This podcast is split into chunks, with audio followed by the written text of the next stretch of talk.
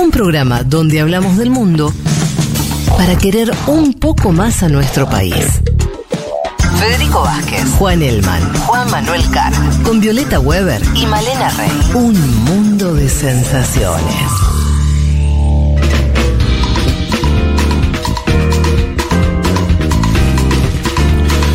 Bueno, muchísimos mensajes, eh, muchos referidos a lo que hablamos al principio del programa, la cuestión del Papa, el celibato y demás.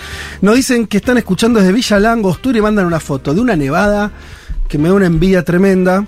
Eh, si está escuchando Cots, le mando un besito.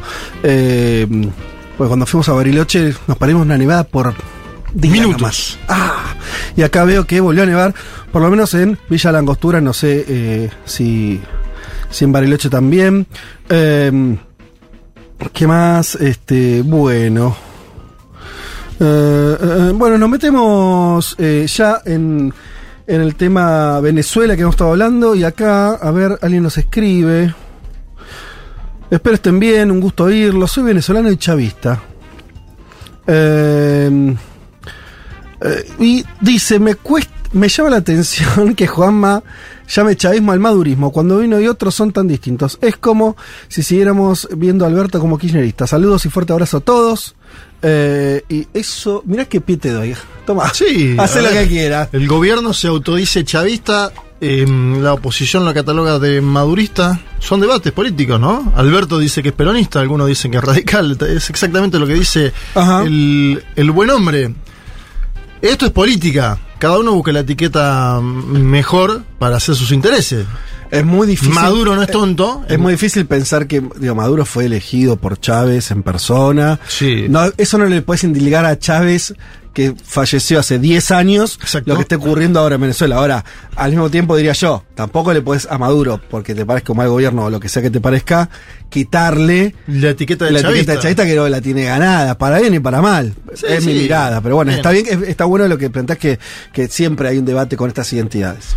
Maduro va a decir, si vos lo acusás de madurista, te va a decir sos de, de derecha y, ¿no? y le haces el juego a la derecha. Bueno, ul- último mes muy movido en la política venezolana. La política venezolana es como un ajedrez trancado hace tiempo, ¿no? Ajá, Viste sí. que no, no- las fichas ahí no se mueven. no se Sí. mueven, cuesta destrabar, obviamente. Hay que ver un gobierno que tomó la decisión en su momento de seguir, lo dijimos acá mil veces, lo debatimos, ¿no? Hablábamos de eh, el informe Bachelet, la ONU, la dolarización, eh, si querés, de facto que hubo, ¿no? O este bimonetarismo que Massa le tira por la cabeza a Javier Milei cuando le tiran Venezuela, le dice, bueno, en Venezuela es donde hay dos monedas circulantes y sobre todo utilización de el dólar. En el medio de todo esto aparece una mesa de negociación hace tiempo entre gobierno y oposición. Estuvo en México, se frenó por, ¿se acuerdan ustedes? Aquel diplomático, William Saab, detenido, a quien acusaban de ser el prestanombre de Nicolás Maduro, bueno, debates. Volvió a aparecer esta semana en Barbados un acuerdo entre el gobierno de Maduro y una oposición cuya cara visible es la de Gerardo Blaid. Gerardo Blaid, un hombre que fue de un partido llamado Primera Justicia, conocido, luego de un nuevo tiempo, y que ahora oficia como independiente dentro de lo que es la plataforma opositora que acaba de elegir a María Corina Machado. Son muchos, son muchas ventanitas que se abren, por eso prestemos atención a cada una de ellas. Quiero que empe- empecemos escuchando a Blyde en Barbados hablando del acuerdo, porque firmaron algunas cuestiones. Entre ellas, que haya elecciones en el segundo semestre del año 2024 y que se actualice el registro electoral contando a las personas que venezolanos viven fuera de Venezuela. Esto sería muy importante para la oposición porque bien sabemos que buena Sí, parte de la migración votaría a la oposición, a No- Nicolás. Nuestros amigos eh, Rappi votarían mayoritariamente a la oposición en Venezuela. Bueno, entonces escuchalo a Gerardo Blade porque él habla de eso y de un tema que va a ser crucial. Los inhabilitados. Yo creo que este tema... Los si- políticos me estás hablando ahora, los Sí, sí, candidatos sí, los inhabilitados. inhabilitados. Yo sí. creo que este tema, si está trancado, Mm. lo puede trancar más. Pero escuchamos a Gerardo Blay y después nos metemos en eh, cuestiones más finas. una ruta para que los inhabilitados y los partidos políticos recupe- recuperen sus derechos con celeridad. Tres, la observación electoral calificada de la Unión Europea, del Centro Carter y del panel de expertos de las Naciones Unidas, además de otras. Cuatro, definir un cronograma electoral para las elecciones presidenciales que serán realizadas durante el segundo semestre del año 24. Cinco, la actualización del registro electoral, incluido especialmente nuestros hermanos venezolanos en el exterior. Seis, la depuración del registro electoral. Siete, todas las auditorías que requiere el sistema electoral venezolano.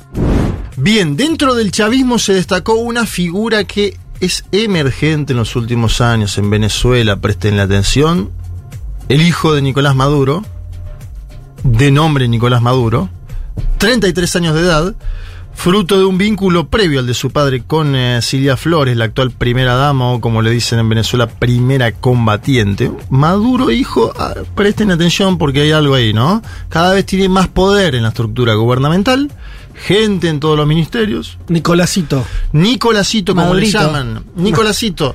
Eh, Eh, le dicen efectivamente Nicolásito, ¿no es cierto? Sí, la oposición, le dice Nicolásito, como para intentar Ah. bajarle. Ah, pensé precio. que, que era cariñosamente también en el chavismo. No. En el madurismo, no. En el ¿Cómo es el levantamiento temporal de sanciones? Voy, voy acelerando porque hay muchos temas. Sí.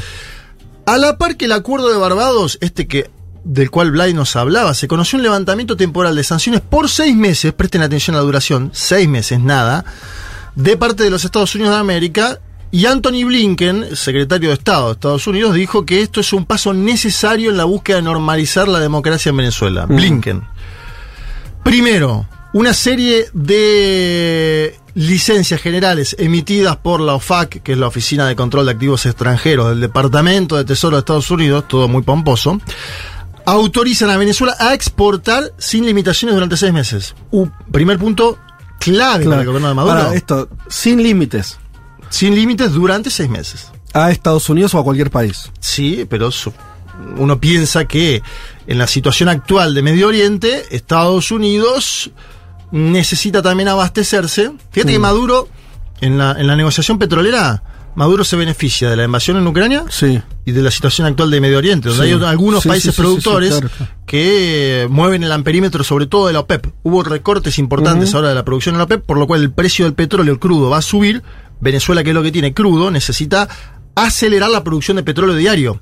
Bueno, este es un punto. También el Departamento del Tesoro de Estados Unidos levantó sanciones a la exportación de gas y otros eh, minerales que pesaban sobre el- una minera estatal venezolana llamada Minerven, ¿no? Que además exporta oro.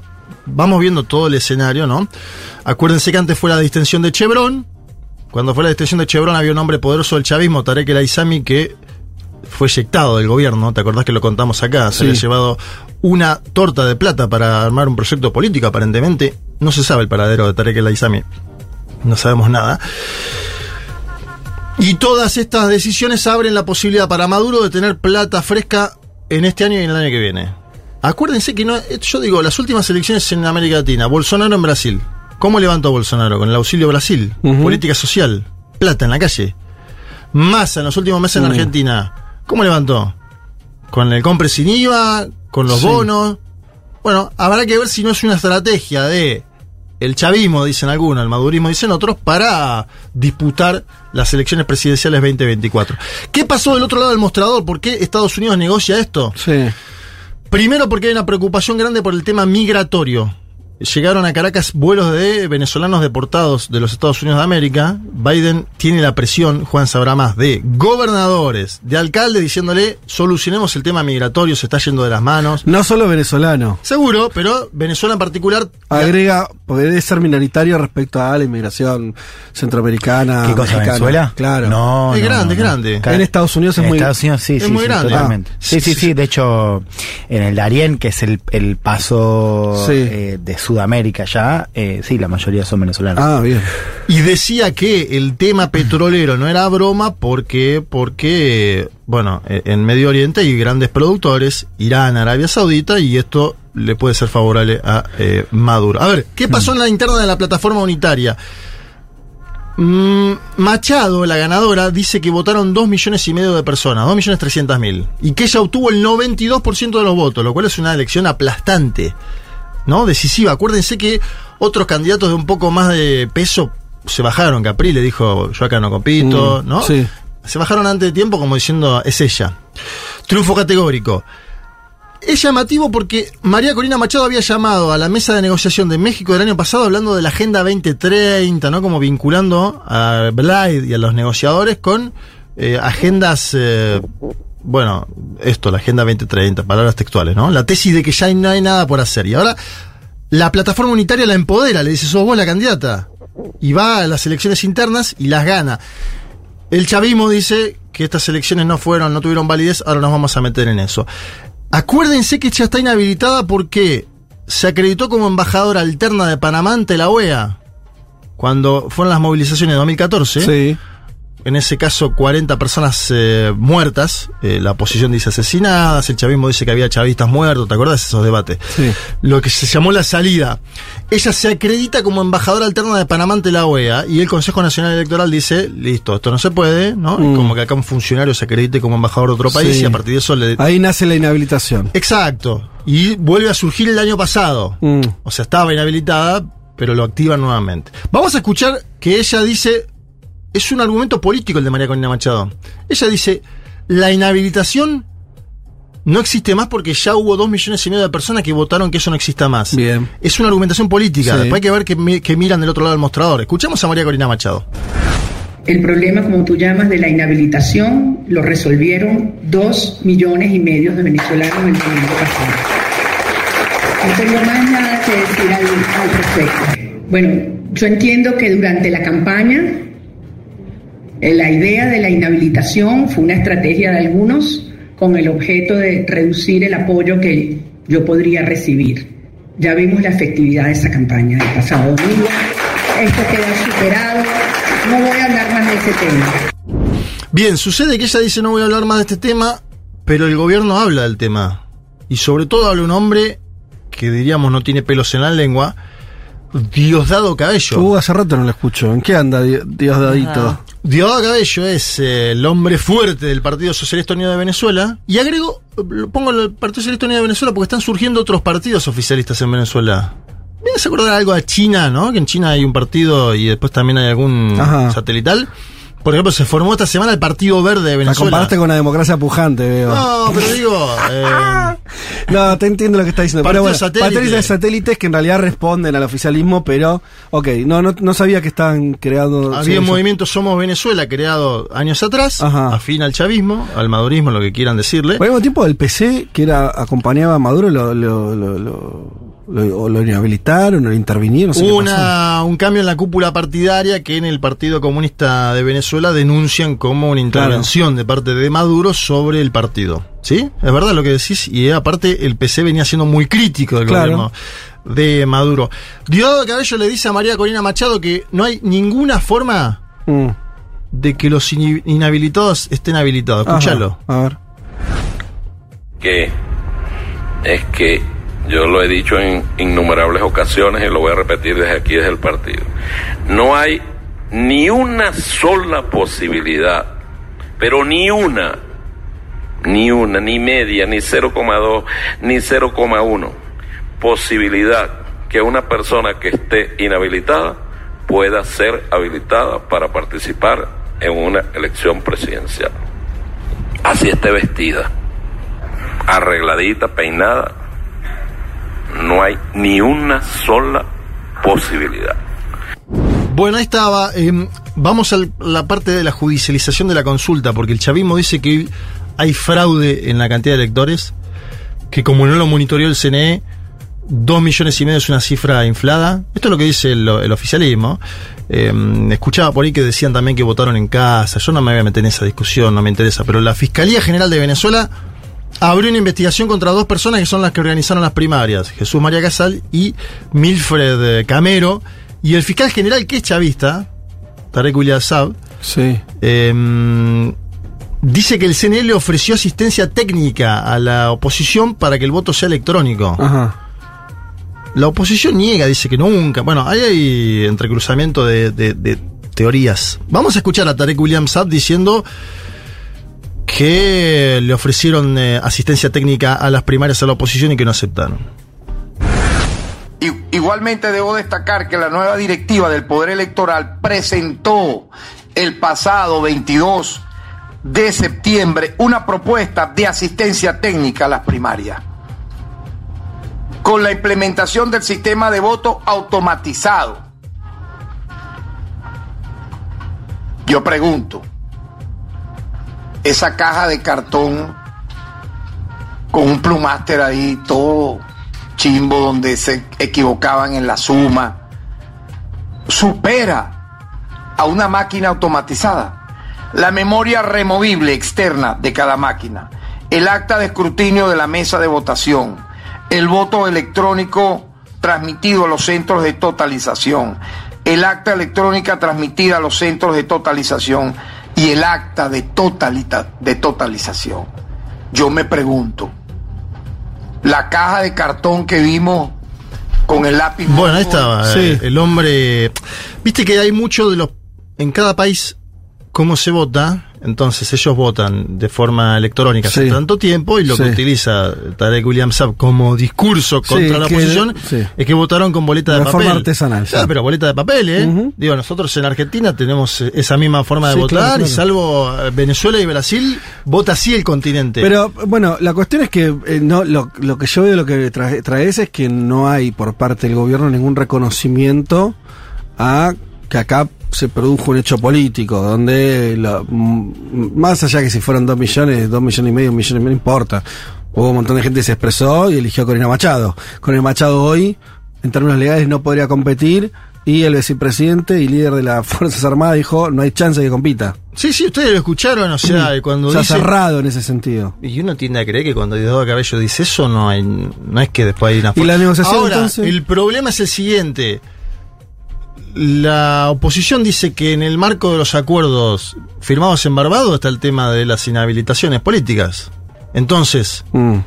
¿qué privilegia Maduro? Dinero fresco de acá a un año, dos años, tres Mm. años de vender petróleo en los Estados Unidos de América. Y no sé si habilitar a María Corina Machado, negociar una salida. Claro, ¿Qué privilegia? ahora- ¿Eso?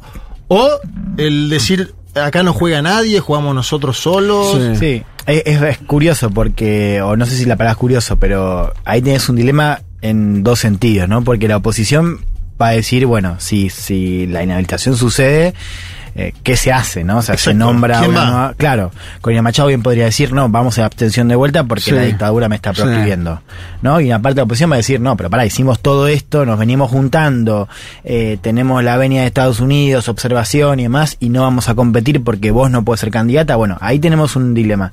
Y el dilema de Maduro es el, el- el que decís, vos sabes, necesitas plata, pero al mismo tiempo, creo que es, o sea, digo, necesitas plata y con lo cual si vos inhabilitás, te arriesgás a volver hacia atrás con la normalización de Estados Unidos, eh, pero la pregunta acerca de si el madurismo le puede entregar el poder a Corina Machado, digo, me parece fácil de responder que es que No. difícilmente, o sea, una mina que propone entre otras cosas la privatización de PDVSA.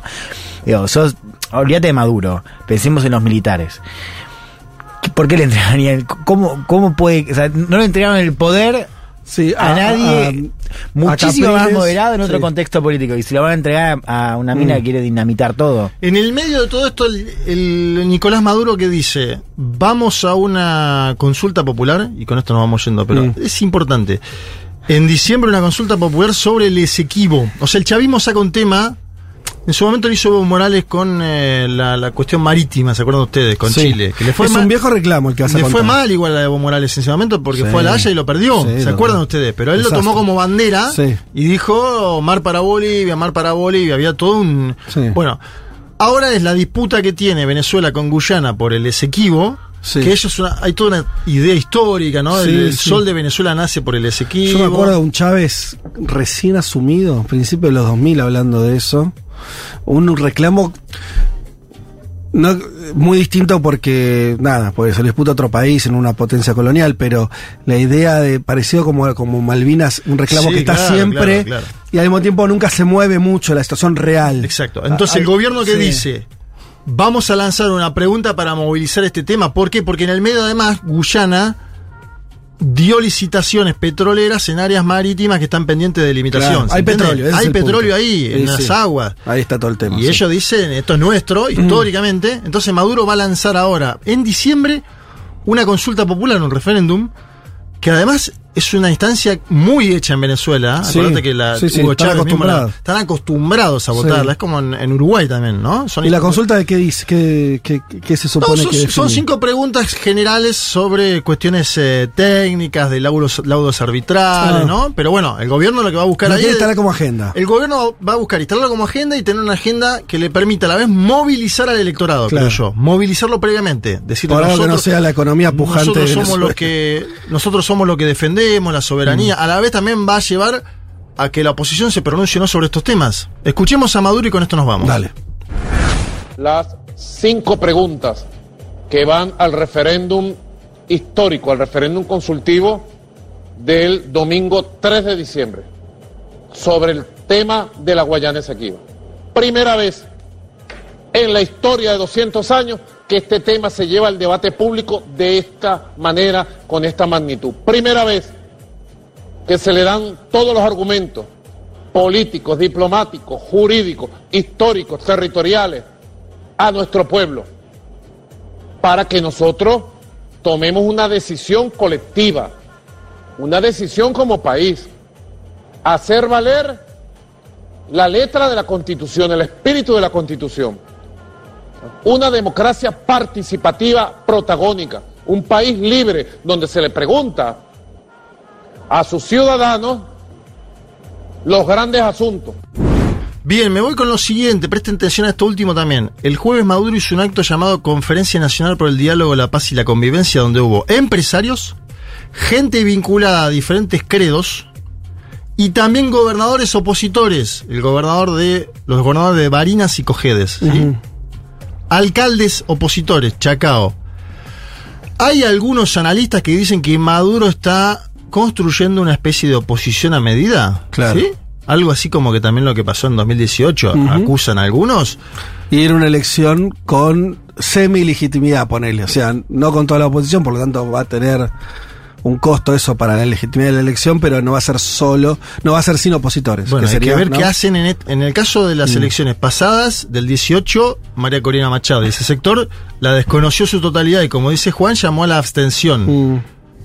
Si le quieren ganar al chavismo, eh, digamos, en Sí. una de esas pueden jugar a votar alguna opción habilitada, entre comillas, ¿o no? Sí, no, una persona que además construyó su carrera política en el último tiempo oponiéndose de manera radical a cualquier tipo de acercamiento con Maduro. Sí. Con lo cual digo, no sé, quizás cambia, pero es difícil pensar en una posibilidad de una negociación política. para Ella decir, dice que bueno, la, ella dice que ya lo logró con los dos millones y medio de votos, pero escuchamos a Cabello que le dice que no. Así que habrá que ver, esto va a seguir. Bueno, Y habrá que prestar atención a la votación popular de diciembre para también medir cómo está el chavismo en la calle, ¿no? Electoralmente, digo. Espectacular. Bueno, vamos a ir de cerca lo que siga ocurriendo en Venezuela y ya nos venimos con la entrevista prometida a Said Chaya. Un mundo de sensaciones.